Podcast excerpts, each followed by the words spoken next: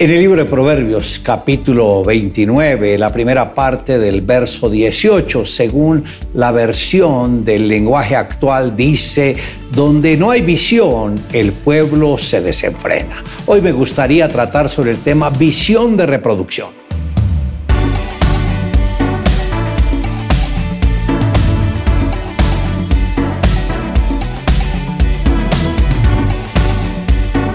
La gran mayoría de aquellos que han alcanzado el éxito han sido grandes visionarios, siendo la visión la idea clara de Dios revelada a la mente del hombre para que éste la ejecute. Abraham tuvo la visión de que sería padre de muchas naciones. Dios le había dicho que su descendencia sería tan numerosa como las estrellas del cielo y como la arena del mar, que de multitud no se podrían contar a los 75 años de edad, Dios le dio a Abraham esta promesa que tenía para él y para su descendencia, diciéndole, y haré de ti una nación grande.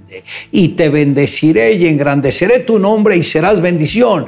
Bendeciré a los que te bendijeren y a los que te maldijeren, maldeciré. Y serán benditas en ti todas las familias de la tierra. Qué tremenda promesa la que el Señor le dio a Abraham. Pero después de 25 años, Abraham recibió el cumplimiento de la misma. Nació Isaac. De Isaac nació Jacob y de Jacob nacieron los doce patriarcas que conformaron las doce tribus del pueblo de Israel.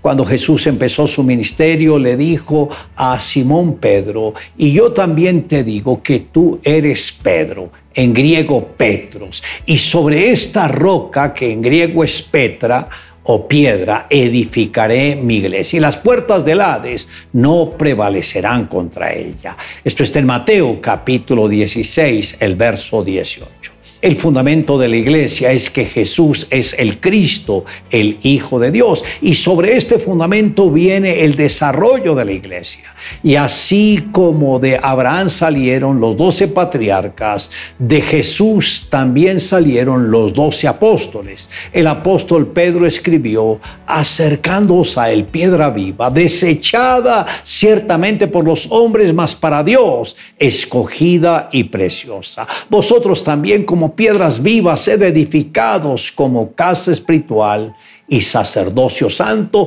para ofrecer los sacrificios espirituales aceptables a Dios por medio de Jesucristo, por lo cual también contiene la escritura, he aquí, pongo en Sión la principal piedra del ángulo, escogida y preciosa. Y el que creyere en él no será avergonzado. Para vosotros, pues, los que creéis, él es precioso. Esto está en Primera de Pedro, capítulo 2, verso 4. El acercarnos a Dios nos habla de relación. Además dice que somos piedras vivas. Esto nos habla de reproducción. Abraham engendró a Isaac, una piedra viva. Isaac engendró a Jacob y Jacob engendró a los doce patriarcas y estos vinieron a ser piedras vivas, las cuales se llegaron a reproducir. Lo mismo tiene que acontecer con nosotros, que somos el fruto de lo que los apóstoles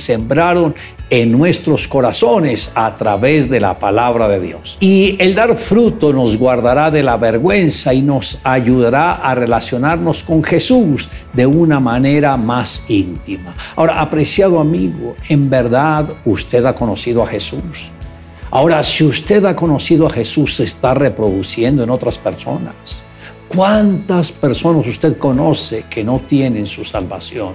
¿Y qué esfuerzo está haciendo por llegar a ellos con un mensaje de vida y de esperanza? Yo creo que estos son momentos cruciales donde tenemos que hablar de la palabra sin avergonzarnos de ella para que muchos puedan ser salvos. Los pastores César y Emma Claudia viajaron un tiempo atrás a San Pablo, Brasil. Allí fueron recibidos por una pareja de pastores y mientras tomaban un café le mostraron una foto de los tres hijos, los gemelos de tres años y una bebita de cuatro meses. La pastora destacó la linda familia que tenían. Luego la esposa del pastor les contó que no podían tener hijos. Los médicos dijeron que era imposible que ella quedara embarazada y aunque hicieron muchos tratamientos, nada habían logrado. Un día su esposo fue a visitar otro médico y le dijo que no se hiciera ilusiones porque jamás podría ser padre. Estas palabras, en vez de bajarles el ánimo, les despertó una fe extraordinaria. Creyeron que Dios intervendría. Mientras estaban en una convención en Bogotá, escucharon una enseñanza sobre el poder de la sangre de Jesús. Luego los pastores oraron por ellos y a la semana siguiente quedó embarazada.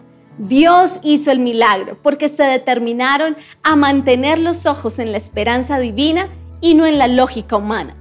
Conocer a Jesús es asegurar nuestra esperanza, es poder ver el mañana de una manera clara, donde experimentaremos todas las grandes bendiciones que Dios tiene para nosotros. A través de la fe las traeremos al presente. La esperanza de Dios te ayuda a no distraerte con la lógica humana la autoridad con que confiesas cada palabra llevará a dar vida y tener argumentos a favor. La sangre de Jesús tiene el poder para derribar el enemigo. Le invito a que me acompañe en la siguiente oración. Amado Dios, gracias porque a través de tu palabra hemos podido entender todo el propósito tuyo para con mi vida. Gracias porque al conocer a Jesús vino la salvación.